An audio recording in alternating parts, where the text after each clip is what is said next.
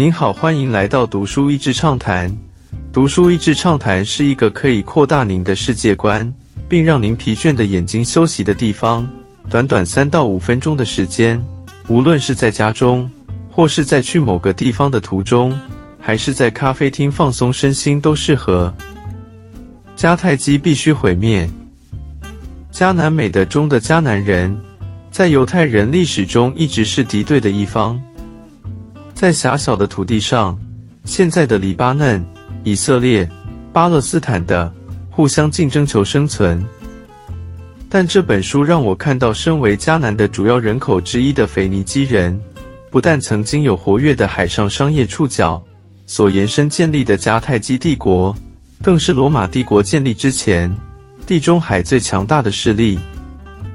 难怪当时罗马元老院有一句流传下来的拉丁语名言：“迦太基必须毁灭。”空白的历史，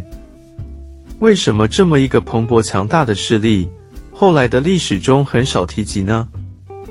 两位日本作者这样说：“败者缄默不语，胜者的历史则独自昂首阔步，这是至今为止世间的常情。”这种把败者留下的空白填上的作业。是近年以考古学为中心的跨领域研究成果。每次阅读兴旺世界史丛书，特别是不熟悉的题材，总有这种让人爱不释手的新鲜感，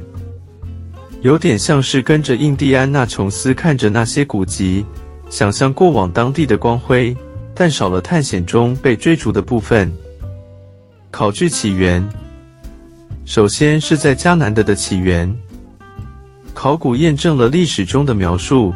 在黎巴嫩有适合建造圣殿的香柏树，是以色列所罗门王热衷贸易的对象。推罗和西顿两个城市至今仍矗立在黎巴嫩境内。而犹太圣经中所描述的他施的船只，根据考古学家的研究，很有可能是从现今西班牙的伊比利半岛西安过来的。载着当地丰富的银子和其他矿产进到腓尼基的的所在，从这里就可以窥见他们早在西元前几百年就有旺盛的海上船只活动。与其从现在亚洲、欧洲、非洲的地图来思考，他们更多是从水面的角度去看待势力范围，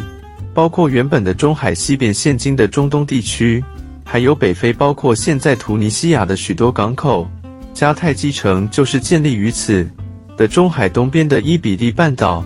还有地中海当中的西西里岛、萨丁尼亚岛以及科西嘉岛。在数百年的过程当中，他们面对中东内陆强势的帝国，如亚述帝国以及波斯帝国，都因着他们在地中海往上的经济能力，以及从不同地区跨民族整合的佣兵的活力。都有一定程度的缓冲和生存的弹性空间。真的是在后来崛起的罗马共和国身上，才开始两百年的考验，以及最后的决一死战，对抗罗马的汉尼拔。当中最有名的迦太基人应该是汉尼拔将军。这位西方历史当中的军事谋略专家，善用佣兵多民族的特性，非洲来的战象。伊比利的骑兵，还有熟悉地理位置和气候特特性，再利用联合次要敌人攻击主要敌人的战术，从阿尔卑斯山出其不意的与罗马共和国对抗，对方都一直以为他们只会从海上的船只过来。读者这些故事，想象几万人跟几百头大象翻山越岭，从现在的西班牙渡过阿尔卑斯山到意大利，